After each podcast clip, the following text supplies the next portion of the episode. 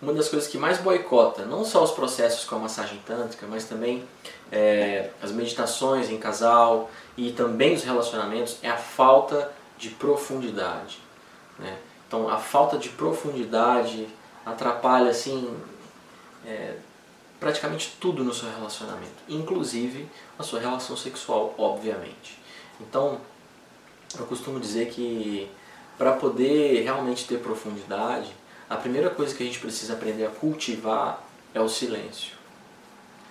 Tudo que a gente fala, os barulhos, os ruídos corporais, os ruídos biológicos que a gente emana, estão é, na superficialidade. Né?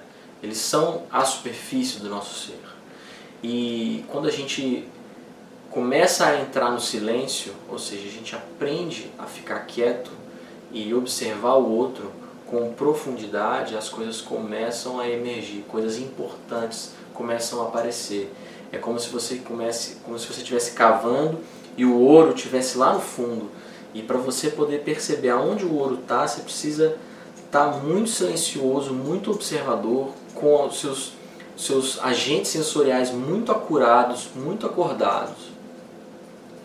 Então, é, para desenvolver a profundidade, é necessário o silêncio e também é necessário o tempo. Então, nada acontece de uma hora para outra. O corpo ele precisa de um tempo para poder liberar determinados hormônios, né? para poder assimilar a experiência, familiarizar-se com aquela experiência. Então, para poder realmente ter profundidade, é preciso que você pratique o silêncio e dê tempo para que as coisas aconteçam.